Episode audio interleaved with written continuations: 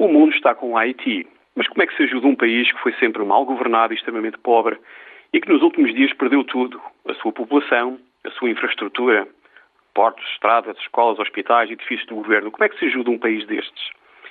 A missão da ONU no terreno foi destruída e o próprio presidente viu o seu palácio desaparecer. A geografia não ajuda. O Haiti fica longe da Europa. Há, todavia, dois países que vão desempenhar um papel muito importante na ajuda ao Haiti: os Estados Unidos e o Brasil. Resta saber como é que Washington e Brasília se vão dar no terreno.